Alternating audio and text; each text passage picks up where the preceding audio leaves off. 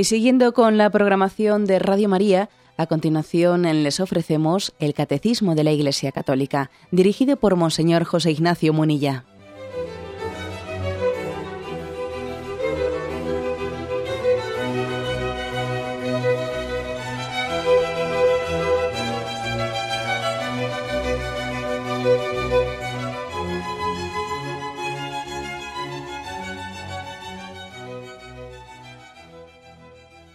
Cordial saludo a todos los oyentes de Radio María.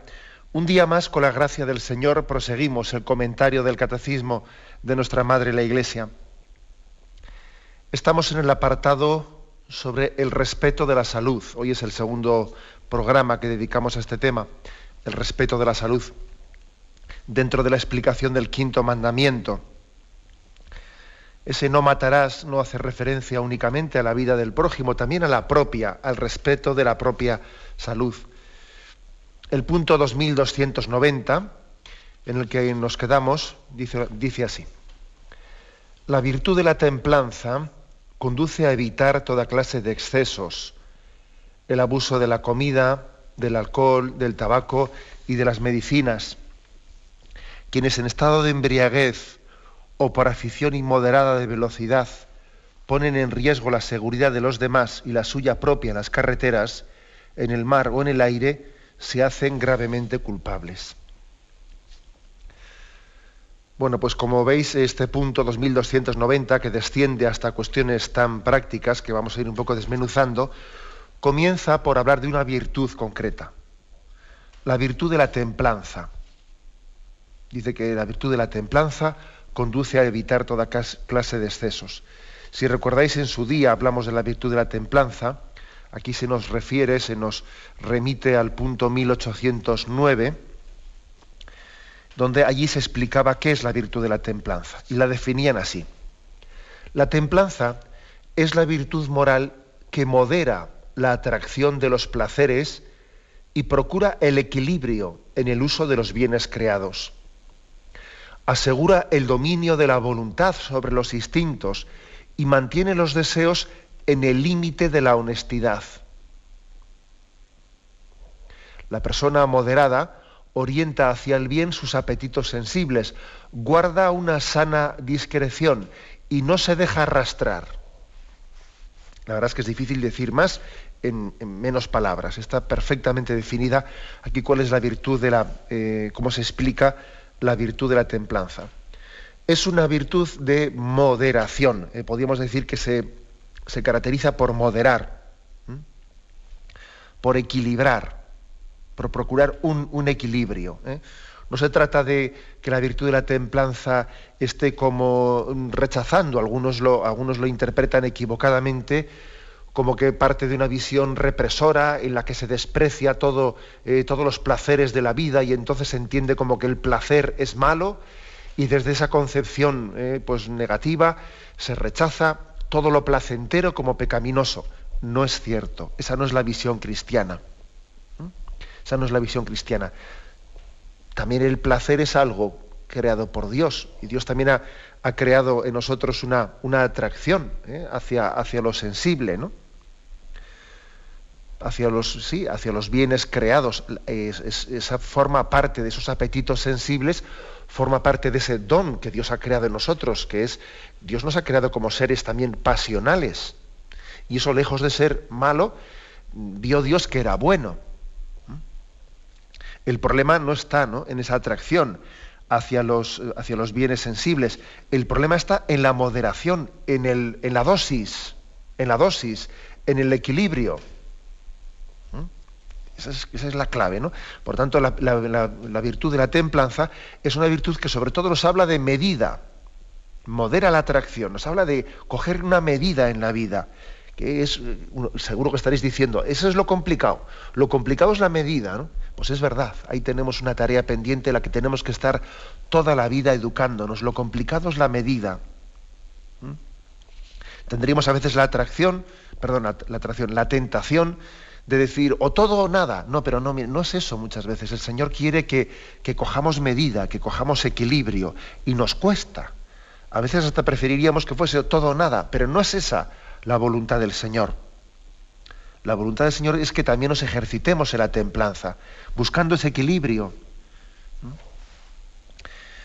Por tanto, eh, la atracción no es mala, forma parte de, nuestra personalidad. Somos pasionales y el ser pasionales, el tener esa atracción, nos da vida, nos da fuerza. El que sintamos atracción hacia, los apetitos sensibles, eso, eso es importante porque el hombre así le hace, le hace mm, capaz de, es como un instinto que nos da pasión, que nos da fuerza, que nos da vida. De lo contrario, pues seríamos como se dice popularmente, de cartón piedra. El hombre no, no tendría esa vitalidad interior que tiene, ¿no? Pero insisto, lo malo es el desequilibrio. Lo malo es el desequilibrio. El ideal cristiano es que nosotros mm, tengamos un dominio de los instintos, es decir, que participemos del señorío de Jesucristo. Jesús que es Señor, quiere también que nosotros participemos de su señorío y que no seamos esclavos, sino hijos. Y ser hijo es participar del señorío del Padre. ¿Mm? Luego, fijaros, la virtud de la templanza es una virtud que, al hombre le da una dignidad tremenda de, de ser Señor junto con Cristo. Jesucristo es Señor para gloria de Dios Padre y quiere también que nosotros glorifiquemos al Padre pues teniendo ese señorío y ese dominio de nuestros instintos, ¿no? de nuestras pasiones. Disfrutar de los placeres de la vida y saber también renunciar a los placeres de la vida, las dos cosas, ¿no? Solamente sabe, disfrutar de los placeres de la vida quien sabe también renunciar a ellos. Solamente disfruta quien puede renunciar con facilidad. De lo contrario no disfrutas, de lo contrario es que tú eres eres arrastrado, eres esclavo, ¿no? Quien no tiene facilidad para poder eh, renunciar a los placeres de la vida, no sabrá disfrutar, disfrutar de ellos. Luego también, pues esto de eh, disfrute y renuncia es un equilibrio que tenemos que mantener en esta vida, ¿no? A veces disfrutando, a veces renunciando. De las dos maneras glorificamos a Dios, ¿no? Tanto disfrutando como renunciando a pues teniendo también pues un disfrute, un disfrute sano y diciendo al Señor, Señor, hoy me voy a, voy a renunciar a esto, voy a renunciar a este postre o al otro, o lo demás allá, o, y también glorificamos a Dios renunciando, ¿no? Uno de los mayores dramas de nuestra cultura, a mí no me cabe duda, ¿eh? que, es este, la falta de virtud de la templanza, que nos hace sufrir mucho, muchísimo. Yo creo que esta es una de las esclavitudes de, de este tiempo. Ha habido, yo creo que siempre hay pecados de época, ¿no? En, los que determinadas épocas, determinadas culturas, pues nos hace más esclavos de ellos. Yo estoy convencido que un pecado de época, un pecado del siglo XXI y de finales del siglo XX, sin duda alguna, a mí me parece que es la, la falta de templanza. ¿Por qué digo que es un pecado de época? Hombre, porque hay muchos no, que antes no ocurriese, esto es un pecado, el pecado desde toda la vida de Dios, no tan viejo como el hombre. Pero es verdad que hay una serie de circunstancias en esta cultura que nos hacen más proclives ¿no? para sufrir y para, ser, y para padecer este pecado.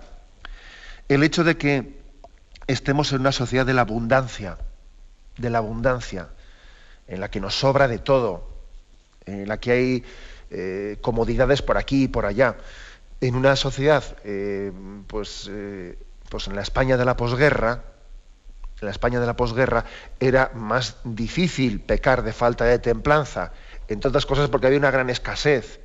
Y entonces también ante la escasez uno es más fácil que sea austero. O sea, también el hecho de que estemos ahora en, esta sobreabundancia de todo nos hace mucho más proclives, claro, para, para, para no tener templanza, ¿no? Porque tenemos muchas más incitaciones, incitaciones por todos los lados. Esto, lo otro, lo otro. Cómprame, cómprame. ¿Eh? También porque yo creo que tenemos una cultura y un ritmo de vida muy estresante, muy estresante. ¿eh? Un ritmo de vida muy poco contemplativo, en el que más que uno ver la vida y contemplarla y, valorarla, eh, más bien es arrastrado en ella, ¿no?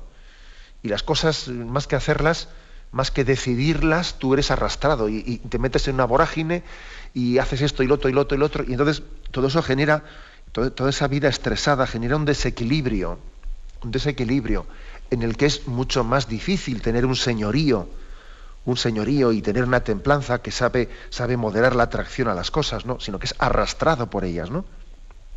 Muchas veces en este tipo de, vida estresada, más que conducirnos, somos arrastrados. También creo que hay otro componente de esta, eh, de esta sociedad, que hay una especie de culto a la inmediatez. ¿eh? Un culto a la inmediatez, ¿qué quiero decir con esto? Pues que parece que todo tiene que ser todo ya, ahora. ¿eh? No se puede posponer nada. ¿no? Entonces, incluso cuántos dramas y sufrimientos están surgiendo por estos temas. Por ejemplo, el tema de eh, lo, que ha generado, me habéis escuchado ya una vez, pero lo que ha generado entre nosotros el tema del móvil y el tema del correo electrónico y el tema de todas estas cosas, ¿no? Que todo tiene que ser inmediato. Y si se me ocurre una cosa, le mando un mensajito uno ahora mismo. Y a, veces recibes un mensaje de uno a la una y media de la madrugada. dice, pero bueno, pero será normal que mande un mensaje a esta hora. Y si estoy en un momento de enfado y de arrebato, le escribo un correo electrónico a uno. Y luego cuando ya, sal... ¡Ay, va, ya ha salido! ¡Ay, va! Ya, ya, es tarde ya para pararlo. Y ya no tengo capacidad de dominio de mí mismo. Y parece que esa especie de inmediatez es una combinación, vamos, ¿no? cuántas amistades, cuántos incluso noviazgos, cuántas cosas, eh, pues han entrado en crisis porque, claro, este, porque cuando no hay un dominio de los impulsos y uno tiene a mano todos estos medios técnicos que, lo hacen todo tan inmediato, pues los errores que comete pueden tener una trascendencia, no veas tú, no veas tú. Conozco yo muchos casos a este respecto, pero muchos casos, ¿no? Incluso una pareja que, una pareja que tiene un problema, un momento de crisis, y, resulta pues que, pues que uno en ese momento pues, está en un, un, momento de cólera, un momento de ira, y en vez de saber contenerse, posponerse, coge y escribe un correo electrónico y se lo manda al padre, a su, a su suegro o a su futuro suegro, y, coge y le, manda un, correo despechado. Y, y dice, madre mía, como para vengarse de su pareja y cosas de esas que, se han hecho porque no se han pensado tres veces. Y porque también es cierto que existen estos medios que a uno le dificultan contar hasta diez, como el sentido común dice, ¿no? Cuenta hasta diez antes de hacer las cosas. Pero claro. ¿eh? Y resulta que antes el correo electrónico se recibía en el ordenador, pero ahora ya el correo electrónico lo puedes recibir en el mismo móvil, ¿no? O sea que en el mismísimo instante que alguien te manda un mensaje, eh, a, tu correo, ya recibes el correo electrónico en tu móvil. Entonces ya no hay, ni un segundo de, reflexión, sino que todo es inmediato. ¿no? La combinación de los medios técnicos de comunicación, de los, de los nuevos modernos, de los nuevos avances, ¿no? con la ansiedad, con la impulsividad, con la compulsividad, es una auténtica bomba. Es una combinación que hace mucho daño una auténtica bomba moral, ¿eh? la combinación de estos dos elementos. O sea, hace falta, hace falta mucha madurez ¿eh? Para que estos medios se, se puedan utilizar bien sin que te hagan un daño interior. El hecho incluso de que los niños reivindiquen enseguida tener móvil, tener tal, tener esto, ¿no? Eh, ojo, pero, pero creemos de verdad que, un niño, que, incluso, incluso, un adulto, ¿eh? pero todavía un niño es más evidente, ¿no? O sea, va a tener la capacidad de que la disposición inmediata de todos esos medios la pueda, la pueda utilizar bien sin que genere en él pues una, una especie de impulsividad, una falta de control, de templanza. Eh, ¿va, a poder utilizar todo eso bien sin que le genere desequilibrios? Vamos, yo creo que es bastante difícil. Hace poco tuve una, visita a un colegio donde también hay un grupo de, chicas internas, etcétera, ¿no? Y me llamó la atención que en una tertulia que tuve con ellas, ¿no? Pues, bueno, pues yo la verdad es que, explicaba cosas que a mí me parece que son bastante de sentido común, ¿no? Pero te sorprende cómo a veces lo que, lo que es de sentido común hoy en día puede llegar a ser bastante eh, impactante, ¿no? O sea, que es bastante novedoso, por ejemplo, ¿no? Cuando tú explicas, les explicaba yo a ese grupo de chicas un método de estudio, porque me decía, lo que más nos cuesta es el estudio, lo que más nos cuesta es el estudio, bueno, normal, ¿no? Y entonces, pues yo les explicaba un método de estudio. Y el método les decía, mira, vosotros cogéis, al comenzar a estudiar, ponéis delante una estampa de la Virgen o, del Señor, ¿no? Y ponéis un reloj, un reloj, y decís, vamos a ver, voy a estudiar de esta hora hasta esta otra, ¿no? Si comienzo a las seis, pues por ejemplo hasta las siete y media, o no termino, o tres cuartos de hora, bueno, yo no me atrevo a decir el tiempo, ¿no? Pero fijo esta hora. Y entonces, en este tiempo, yo voy a, a mí mismo a exigirme, a exigirme que yo no me levanto de la silla, no me levanto eh, hasta que termine ese tiempo. Y además me obligo a mí mismo a decir, en ese tiempo yo no miro el móvil si me ha mandado un mensaje, no, no consulto el correo a ver si alguien me ha mandado un email, nada. O sea, es decir, me obligo a mí mismo a que eso ni lo toco. ¿eh? Y de no ser que haya pues una especie de, hombre, pues de urgencia, que alguien me dice que ha venido alguien a visitarme o que se está quemando la casa, eh, pues no me levanto del sitio, ¿eh? sino que me obligo a mí mismo a tener esa autodisciplina de... Claro, yo me daba cuenta que explicarles esto, pues eh, resultaba muy exigente, muy exigente, ¿no? El sujetarse uno a sí mismo y estar, eh, pues ese tiempo de tres cuartos de hora, hora y media de estudio, quieto parado, he puesto una estampa de la, de la Virgen del Señor, le he ofrecido este momento de, trabajo y no me voy a permitir, no me voy a consentir a mí mismo estar por ansiedad, por impulsividad, por no sé qué, levantándome cada dos por tres o consultando, mirando la pantalla o mirando el móvil, ¿no? Eso, el hecho de que cueste tanto esto, el hecho de que pues una propuesta así eh, sea un reto, un reto, quiere decir que estamos creando, eh, pues con, toda esta sociedad, ¿no? Un drama de dificultad para la virtud de la templanza. Estamos creando una sociedad con un, pues por, todos estos componentes que he dicho, ¿no? Porque es la sociedad de la abundancia, porque hay un estrés que, es desequilibrado y desequilibrante, por el culto a la inmediatez, etcétera, ¿no? Estamos creando una cultura que dificulta mucho la virtud de la templanza. Y tenemos que tener un sentido crítico, muy crítico frente a ello. ¿eh? De lo contrario, pues, eh, pues lógicamente vamos a tener muchas esclavitudes, muchísimas esclavitudes, ¿no? que nos van a hacer sufrir mucho a lo largo de la vida, eh, como ahora vamos a ir un poco describiendo, según nos dice aquí el catecismo. Tenemos un momento de reflexión y continuaremos enseguida.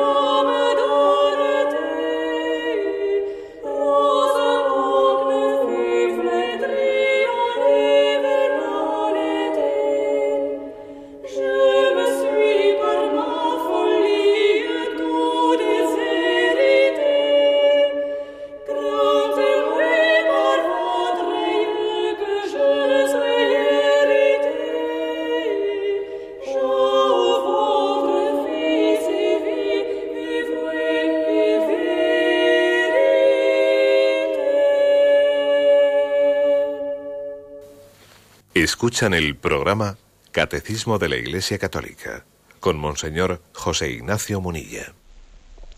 Continuamos con la explicación del punto 2290. Dentro del apartado que habla del respeto de la salud, se nos presenta la virtud de la templanza, que conduce a evitar toda clase de excesos.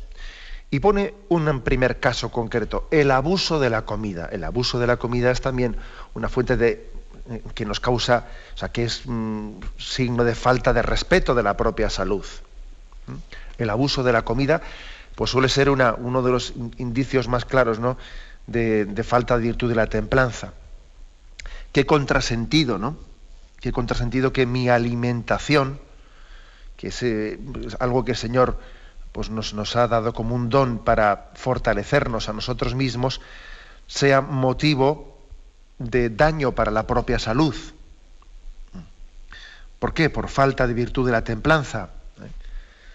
¿eh? Es, increíble ¿no? que esto ocurra, pero ocurre, nos está ocurriendo. ¿no?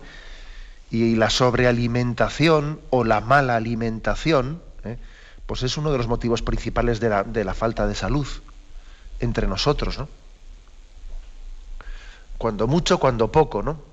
Pues precisamente esta suele ser una de las, una de las eh, digamos, características de la falta de la virtud de la templanza cuando mucho, cuando poco. ¿eh? En primer lugar, yo haría unas reflexiones sobre este abuso de la comida que, sin duda, es una, una llamada, es un pecado grave que, afecta a la justicia social.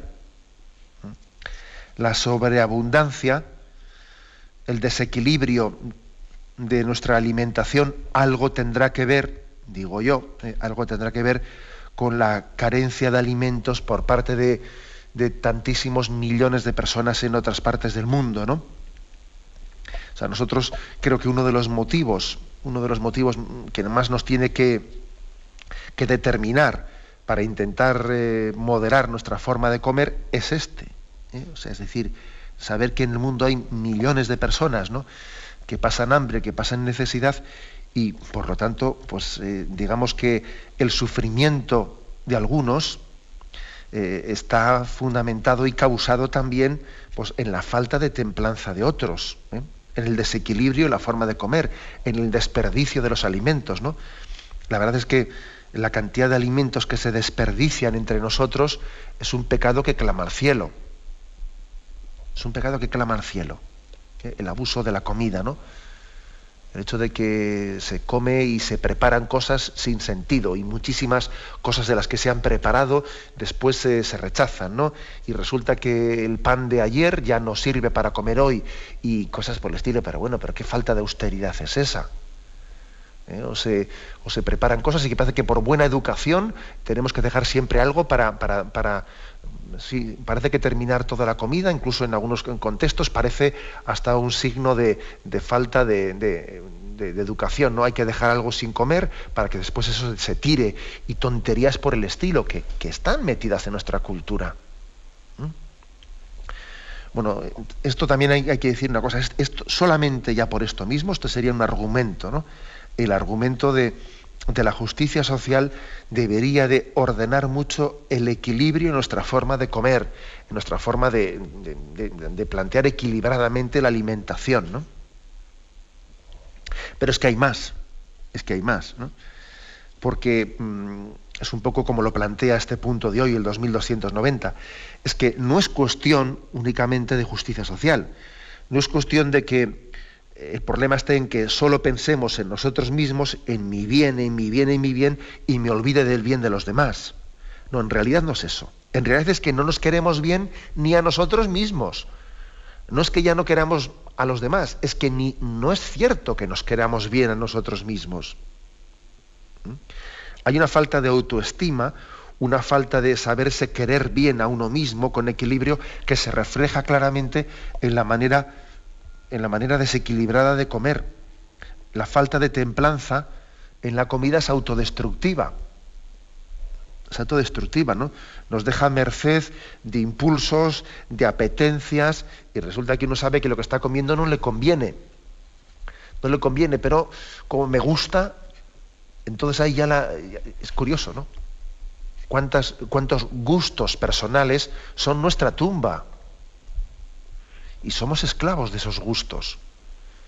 Me apetece lo que no me conviene y lo que sé que me conviene no me apetece. Pues es el famoso drama ¿no?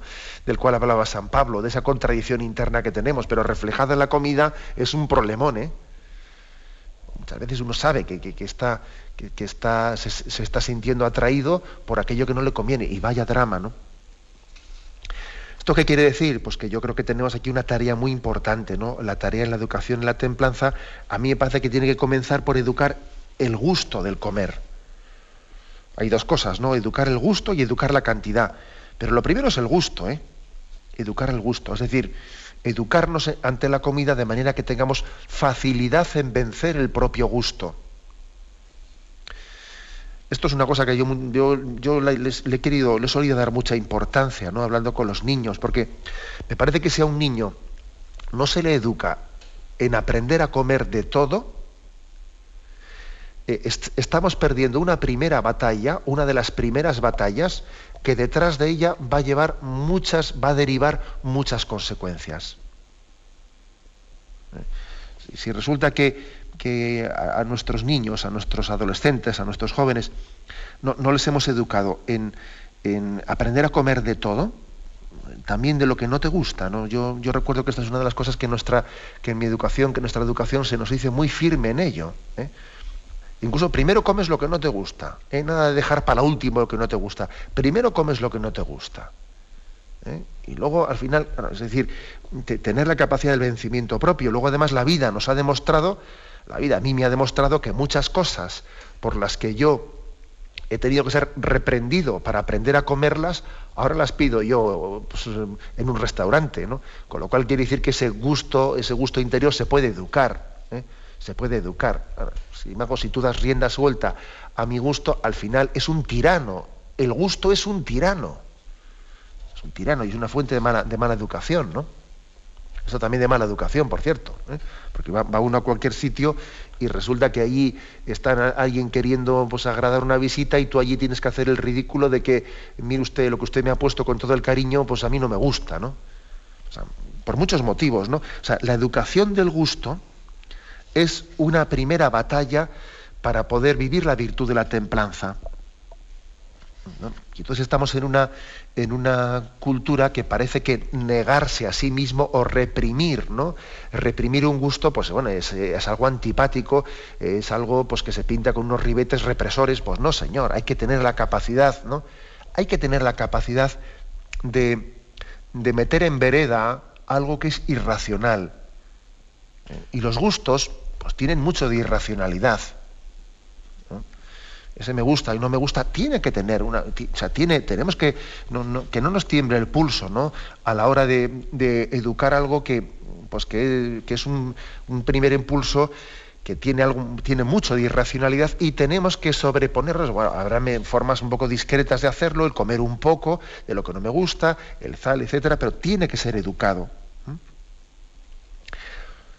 En segundo lugar, también hay que educar en la cantidad en la comida.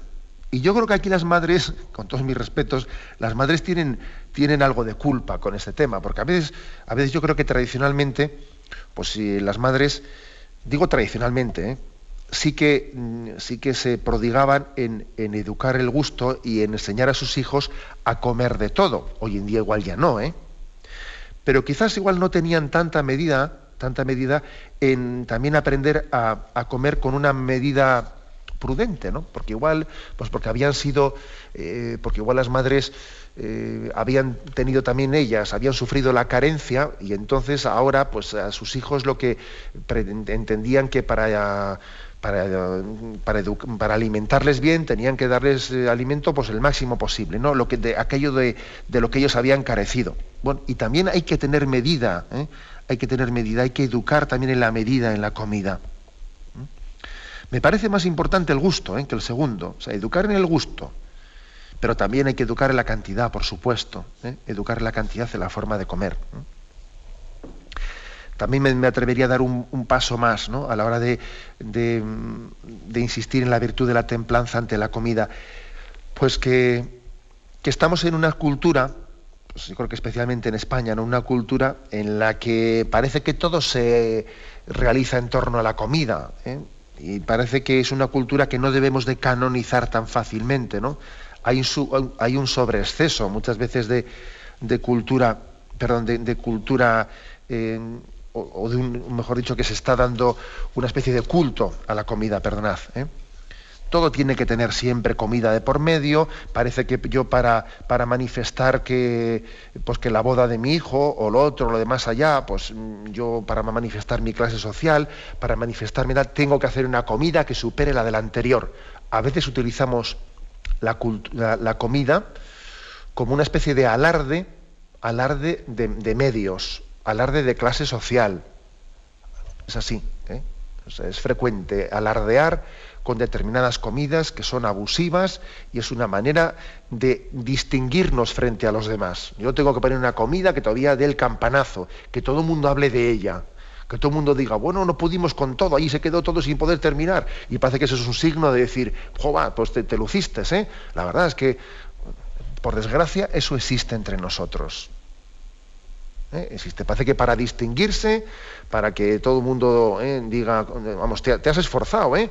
hay que hacer un sobreexceso en la comida. Y entonces parece que todo el mundo se fija en que, en que has, has, hecho un esfuerzo pues en ese encuentro social, familiar o cosas por el estilo. Ridículo, pero, pero, pero es así.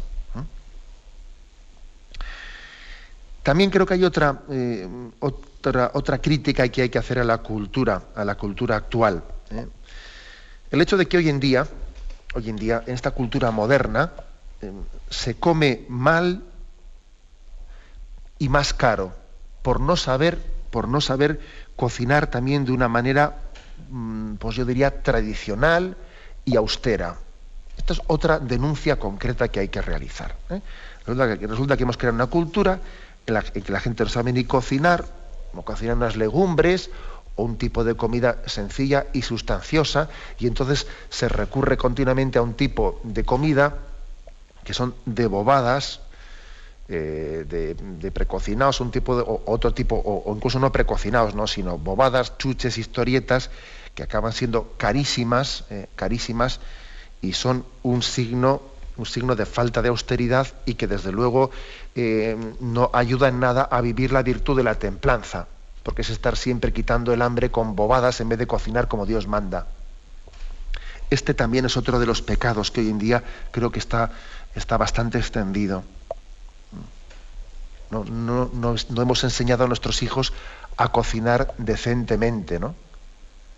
Y entonces están recurriendo pues, a una forma de quitar el hambre, recurriendo a cuatro cosas, no hacen bien a la salud, resulta que son un tipo de alimentos pues, que, pues, que tienen muchos componentes químicos, etcétera, no hacen bien a la salud y encima no alimentan como Dios manda, y encima de, pobreza no tienen nada porque esas cosas son carísimas y generan encima generan una serie de hábitos que precisamente no ayudan nada a la virtud de la templanza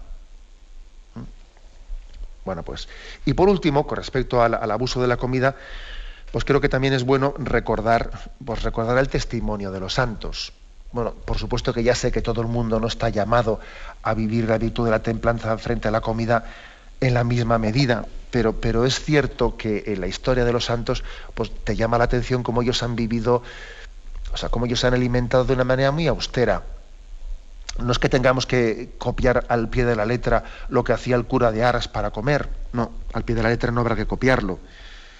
No es que tengamos que copiar al pie de la letra pues lo que determinados carismas, como el carisma, yo que sé, carmelitano, otros tienen como regla, como regla eh, de vida para la comida, etcétera. Pues no, no, no, no habrá que, no habrá que copiarlo, ¿no?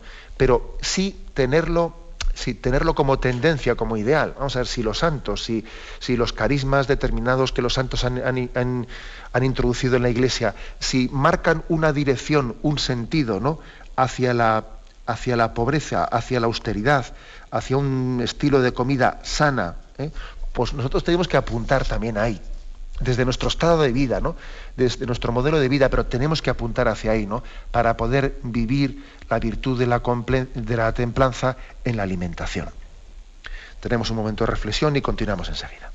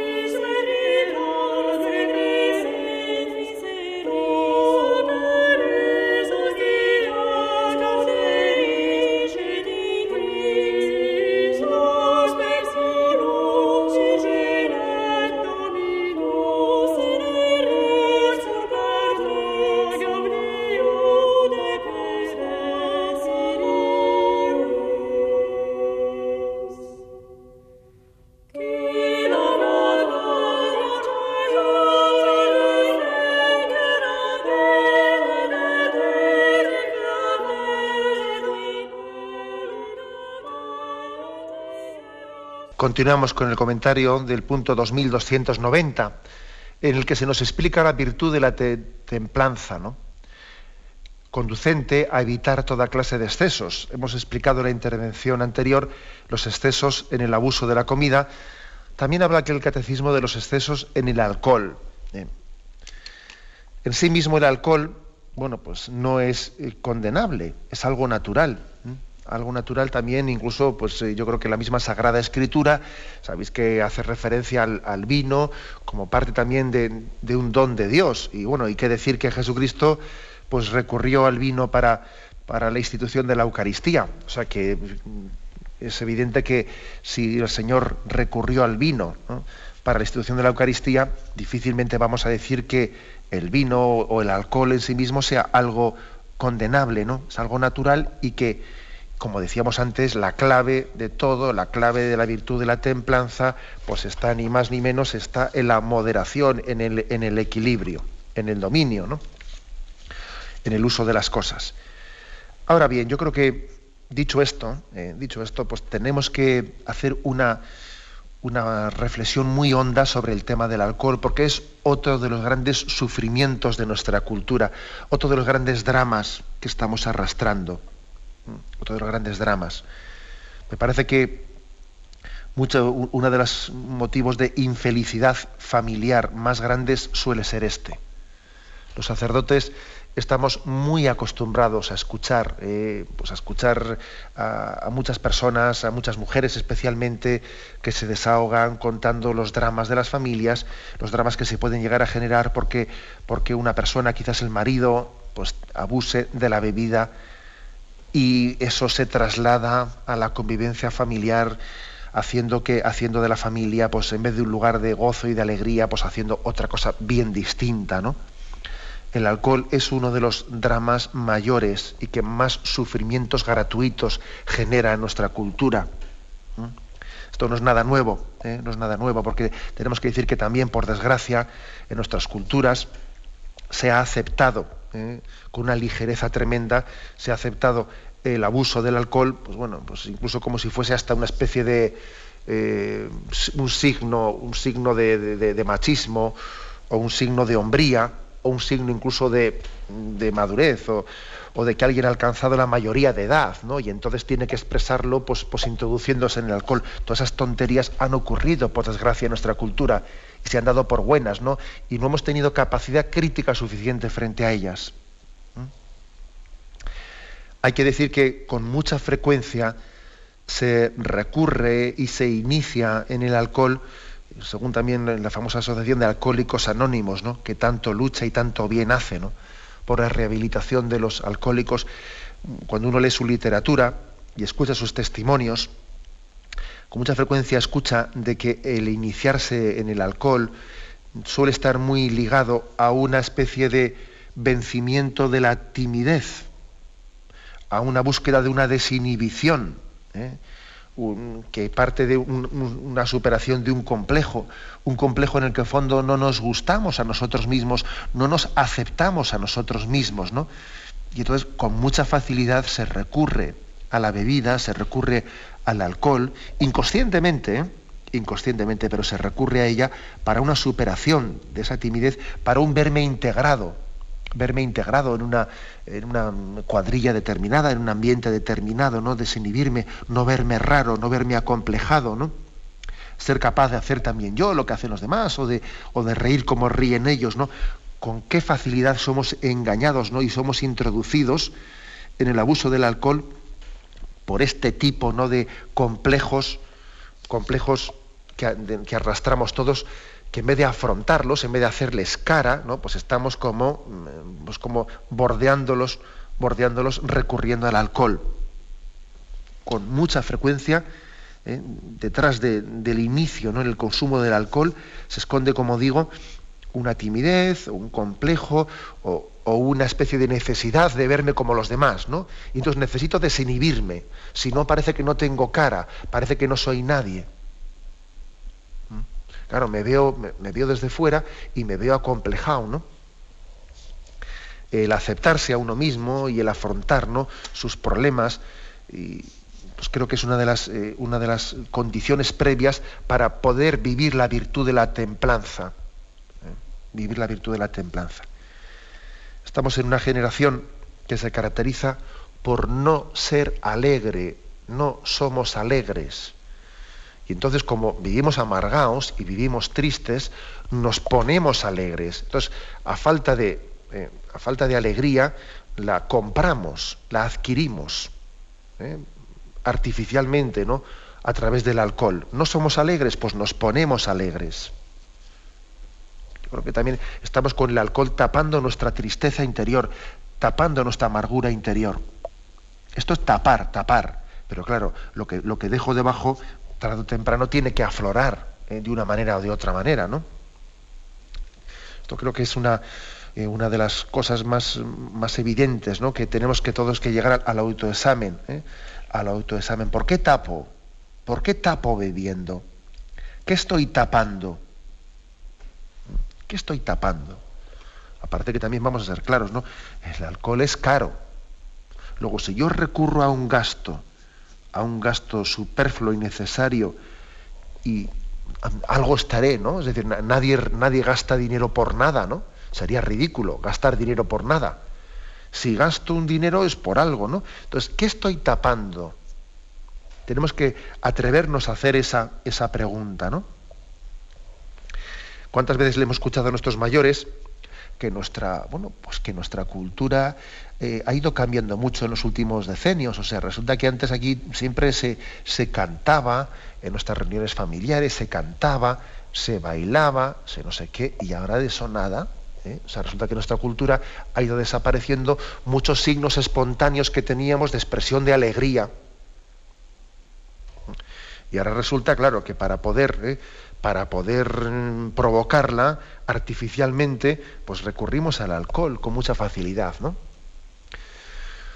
Un alcohol que, a veces, bueno, pues eh, a veces se, puede llegar eh, a consumir en privado, ¿no? En privado, cuando una persona igual ya tiene un nivel de alcoholismo pues bastante grande, se puede llegar a hacer del alcohol una especie de consumo privado en su casa, pero generalmente no se ha solido comenzar por ahí. Generalmente también el alcohol ha sido una especie como de introducción en la socialización. Uno para socializar, pues parece que tiene que beber. Hoy en día un, joven, el joven tiene un gran drama. El drama es que resulta que para alternar eh, los viernes a la noche, los sábados a la noche, se encuentra con que todo el mundo, a altísimas horas de la madrugada, todo el mundo está bebiendo. Y si él no ve, si él no bebe, pues se ve como el raro de la película, ¿no? Entonces, eh, el atreverse a ser distinto es un gran reto que exige madurez. El atreverse a ser distinto. Pues muchas veces el inicio en la bebida es una, es una especie de, bueno, pues yo diría, sometimiento, sometimiento del que no se atreve a objetar ante la mayoría. El que no se atreve a decir, pues yo soy distinto, ¿y qué? ¿Y qué? Lo que ocurre es que, claro, que cuando uno es distinto y ve que hay un ambiente generalizado en que todo el mundo está tocado, tocado de bebida, lo lógico es que allí sobre él. Yo digo, aquí todo el mundo está tocado y yo no estoy tocado, aquí yo sobro, porque desde luego no, hay cosa más desagradable pues, que estar hablando en conversaciones con gente que está bebida. Eh, pues eso es bastante desagradable. O gente que está tocada. Gente que está tocada. ¿eh? A mí os voy a decir que hace poco he tenido una anécdota, una anécdota de pues, parar el coche, venía de un viaje largo y paré, el coche para echar, para echar gasolina en un lugar y bueno, tomé un café y había una persona, una persona en la barra y dice, hombre, Monseñor Munilla, y me reconoció y vi que estaba bebiendo cervezas, ya, ya, noté por su tono, su tono que estaba tocadito con las cervezas, ¿no? Pero bueno, me llamó la atención que él me reconociese y, vi que además él pues era un hombre que tenía cultura de iglesia, que él tenía cultura, que, había, que seguía, seguía muchos escritos y cosas y tal, ¿no? Y, me fue hablando, me fue hablando de sus cosas, de sus cosas, y decía, fíjate este hombre este hombre con la cultura que tiene, etcétera, pero cómo es esclavo de la bebida y evidentemente hablaba, estaba allí solo en una esquina de, de, Navarra porque claro, nadie le hace caso a una persona que todo el mundo ve ya que, que ha bebido más de lo debido, resulta desagradable, él mismo se aísla. Primero, uno bebe para intentar socializar, pero cuando está bebido se aísla, es otra contradicción. Bebo para estar con los demás, pero luego me desprecian porque me ven bebido. Y me impresionó mucho esa conversación con ese señor. Pues, dice, fíjate este hombre, ¿no? Con esta cultura y con la familia que tenía, que me fue hablando de ella, ¿no? ¿Cómo puede también, cómo podemos todos caer en ello, ¿no? Tenemos que, tenemos que tener también la santa, la santa libertad de cuando nos encontremos con alguna persona así, pues poderle decir, ¿no? En la intimidad, en la intimidad de decirle, eh, me permite un consejo. No sé si usted se da cuenta, que el alcohol le hace daño. Tener la santa libertad de realizar la corrección fraterna. ¿eh? como expresión de amor, como expresión no de despecho, no, sino como expresión de decir, porque te quiero te lo digo, porque te quiero te lo digo. No riamos las gracias ¿eh? de las personas que tienen la desgracia de beber. ¿eh? No, no hagamos de ello un, pues una especie de comentario jocoso. No, no, tengamos la santa corrección fraterna, ¿no? que creo que es otra obligación que tenemos todos. Por lo tanto, ¿no? virtud de la templanza, conducente a evitar toda clase de excesos, en el abuso de la comida y también del alcohol. Nos quedamos aquí y ya continuaremos, pero ahora damos paso a la intervención de los oyentes. Podéis llamar para formular vuestras preguntas al teléfono 917 107 700. 917 107 700.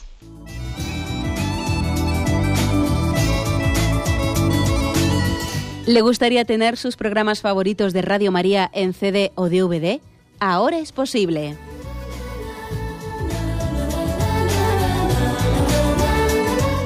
Le sugerimos que primero se informe en qué formato de audio lo puede escuchar en su equipo, DVD o CD, teniendo en cuenta que no todos los lectores de CD pueden reproducir el formato digital MP3 en el que enviamos nuestros programas. Y luego, si quiere en su casa esos programas que tanto le gustan, solo tiene que escribir una carta a Radio María, Paseo Lanceros 2, primera planta 28024, Madrid indicando si lo quiere en CD o DVD y cuántos programas. También le rogamos que escriba su nombre, dirección y no se olvide de facilitarnos un teléfono de contacto para cualquier duda que nos surja.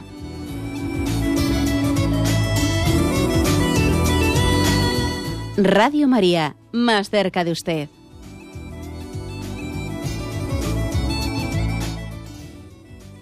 Escuchan el programa Catecismo de la Iglesia Católica con Monseñor José Ignacio Munilla. Sí, buenos días, ¿con quién hablamos? Buenos días, padre. Mire, mm, quería hacerle una consulta. No se refiere al tema de hoy, pero es que me tiene muy preocupado porque yo veo que eh, la gente comulga así en avalancha, como yo creo, ah, no sé si a lo mejor estoy haciendo algún juicio, pero que van a comulgar, pues eso por, la moda, ir a comulgar en la avalancha como que va a tomarse una cerveza, yo creo más o menos, y resulta que nadie confiesa. Pero es que el problema está también es que no se pone ningún sacerdote en, jamás en los confesionarios. Yo eh, ahora para ir a confesar y resulta que he tenido que recorrer tres iglesias donde una sabía yo que son una monja, bueno, que está siempre expuesto Santísimo y siempre el sacerdote confesando, pero no he encontrado nada, ningún, todos los confesionarios vacíos. Dicen que para confesarse hay que ir a la sacristía y decirle al cura, eh, mire padre, me quiere confesar. Entonces, mm, mm, yo eso lo consulto también y, no sé, yo eso es que no lo entiendo. Yo creo, y, y mire padre, perdone, que le diga que yo creo que los obispos o quien sea tenían que decirle a los sacerdotes eh, por qué no se pone en el confesionario. Ya sé yo que esto es una cosa que dice que es pesada, que yo qué sé, no sé, pero yo creo que si se pusieran más en los confesionarios, la gente confesaría más, porque ahora ya se han limitado mm, algunas, ¿eh? otras tampoco, a la celebración de la penitencia, eh, algunas, y, y ya está pero mm, va usted eh, a misa el domingo y, todo el mundo a y digo, Dios mío, pero si aquí nadie confiesa, yo, y no, esto no lo entiendo, padre, yo creo que este, o no sé tampoco si es que es el pecado este de época, que se llama pecado de época, porque yo creo que la gente no tenemos ya lo que es la conciencia de pecado. Y yo creo que comulgamos olímpicamente y yo creo que ni hacemos represión de lo que es un pecado, de hacer un examen de conciencia. De acuerdo, le agradecemos su... Entonces, no se pase. Gracias por su intervención. Pues yo sencillamente le tengo que dar la razón, ni más ni menos. ¿eh? Le tengo que dar la razón. Yo creo que hay una desproporción muy grande hoy en día entre la recepción del sacramento de la Eucaristía y la celebración del sacramento de la penitencia. Hay una desproporción muy evidente. Y bueno, pues yo creo que las causas son, muchas, pero también tenemos que hacer una autocrítica una autocrítica en la que eh, también nosotros en la disponibilidad que tenemos y en el ofrecimiento que tenemos del sacramento de la penitencia a los fieles, tenemos también nosotros una responsabilidad, pues claro, cuando las cosas no se ofrecen suficientemente parece que son menos importantes. Yo creo que también eso es así, ¿eh? y, hay, que hacer esa autocrítica y hay que pues, luchar por, por superarla, ¿no? por superar esa deficiencia. Y por vuestra parte, por parte de los fieles, pues yo creo que es bueno que también a los sacerdotes nos pidáis, no, nos, nos pidáis el sacramento para que nosotros caigamos en cuenta de que, de que el, pueblo de Dios demanda, necesita el don del perdón, ¿eh? para que así también nosotros espabilemos para entendernos. ¿eh? O sea que adelante, ni más ni menos, yo creo que no, no se me ocurre otro comentario, porque las cosas son como son. ¿eh? Y no hay que, no hay que hacer, yo creo que, reflexiones de autojustificativas cuando no ha lugar. Adelante, vamos a pasar a un siguiente oyente. Buenos días. Hola, buenos días. Buenos días, sí, escuchamos. Sí, mire, sí, yo soy Juan de, Juan de, aquí de Sevilla. Sí, mire, que yo era porque yo algunas veces he estado con, personas y eso en una fiesta, en una fiesta, y entonces unas personas que me han dicho, o sea, me han rechazado cuando les he dicho que tenga cuidado, pero no, pero personas que están incluso en, la iglesia, en movimiento apostólico. Dice, el Señor, el Señor convirtió el agua en vino en la boda de Caná entonces, claro, eh, bueno, eh, cierta forma, esa mala interpretación, como el Señor se atrevió a convertir una, gran cantidad de agua en vino, ¿eh? para la fiesta de la boda de Caná. Entonces, ahí ahí, pues, hay una, ahí puede haber un malentendido. Entonces, era para eso nada más. Gracias. Bueno, de acuerdo. Yo creo que el que pretenda recurrir a ese episodio de las bodas de Caná para justificar eh, pues, el, abuso en la bebida, me parece que está interpretando que eh, esas tinajas de vino era para que la gente se emborrachase. Y eso, con todos mis respetos, eso es mucho suponer. ¿eh? Yo, yo, entiendo que yo no me imagino a los apóstoles ni al Señor abusando del vino en aquellas bodas de Caná. Sabemos que en el Evangelio se dice que, que a Jesús se le acusó ¿eh? se le acusó de ser bebedor, a diferencia de Juan Bautista, que Juan Bautista eh, pues, eh, tenía, era, tenía un perfil de un hombre totalmente austero y que rechazaba pues, cualquier abuso de comida, bueno, abuso, ¿no?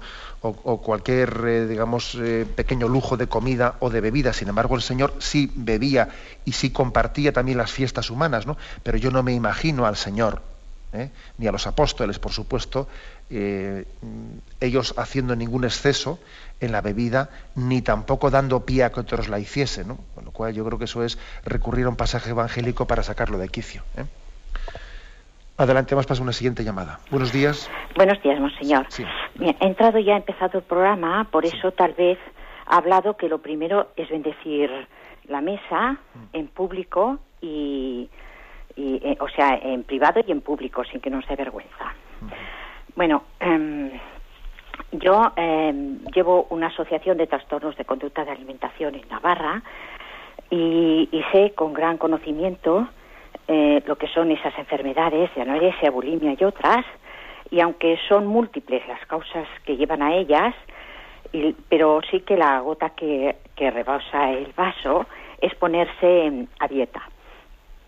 Yo tengo que enseñar a los padres, a enfermos, a la reeducación de la alimentación y si esto sirve para los oyentes, les digo que hagan cinco comidas, como nos enseñaron nuestros padres y abuelos, eh, aquello que se decía que hay que desayunar como un rey, comer como un príncipe y cenar como un mendigo.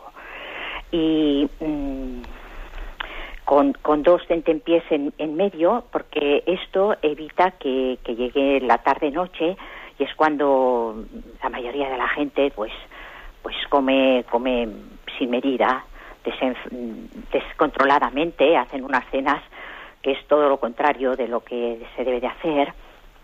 Y también eh, hay que eh, perdone que estoy un poco nerviosa, ¿eh? eh y, eso también pues em, hace que, que, siempre estemos eh, cultivando sin medida el cuerpo, sin, sin estar contentos con nosotros mismos, en vez de, de aceptarnos y querernos como somos. Bueno, esta era mi, vale, muchísimas gracias. Bueno, yo me quedo un poco con, esas pautas también de alimentación que, ha dicho la oyente, ¿no? que está también especializada pues porque trabaja en ese, en ese mundo de la educación, porque también hay que, hay que decir que tantos trastornos alimenticios ¿no? que existen en, nuestra en nuestra cultura parten también, bueno, pues esto es una cosa más compleja, ¿no? pero por supuesto de, una falta de cultivo la virtud de la templanza, que es lo que hoy estamos hablando. ¿no? Me quedo también con ese pequeño consejo que ha dado, ¿no? lo que ha dicho de desayunar como un rey, comer como un príncipe y cenar como un mendigo, que es uno de los signos un poco de también de vivir la virtud de la templanza y del orden ¿eh? en la comida. Adelante, damos paso a una última llamada. Buenos días.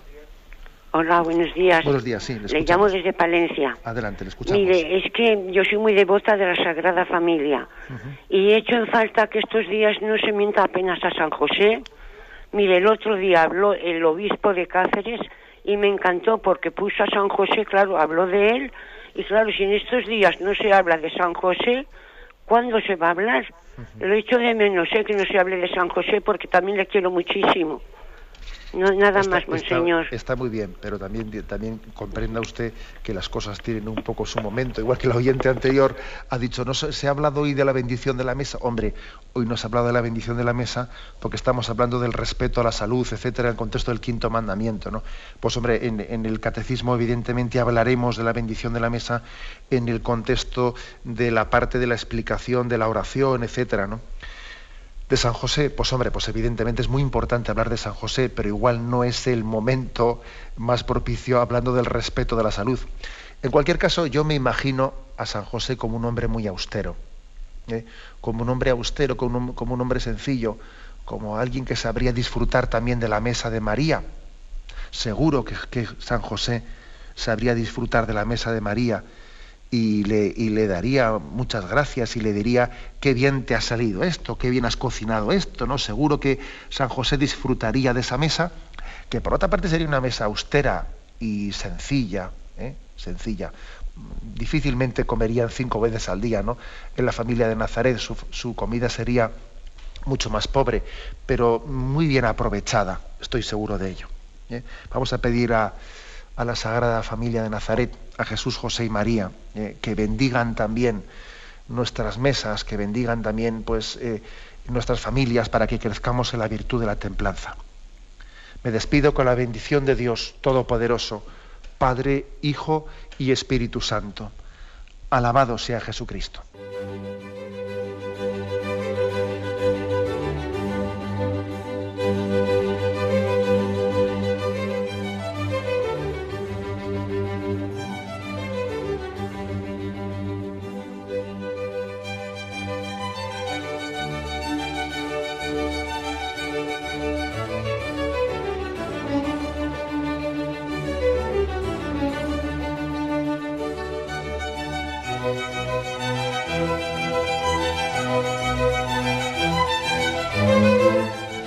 Han podido escuchar en Radio María el Catecismo de la Iglesia Católica, dirigido por Monseñor José Ignacio Munilla.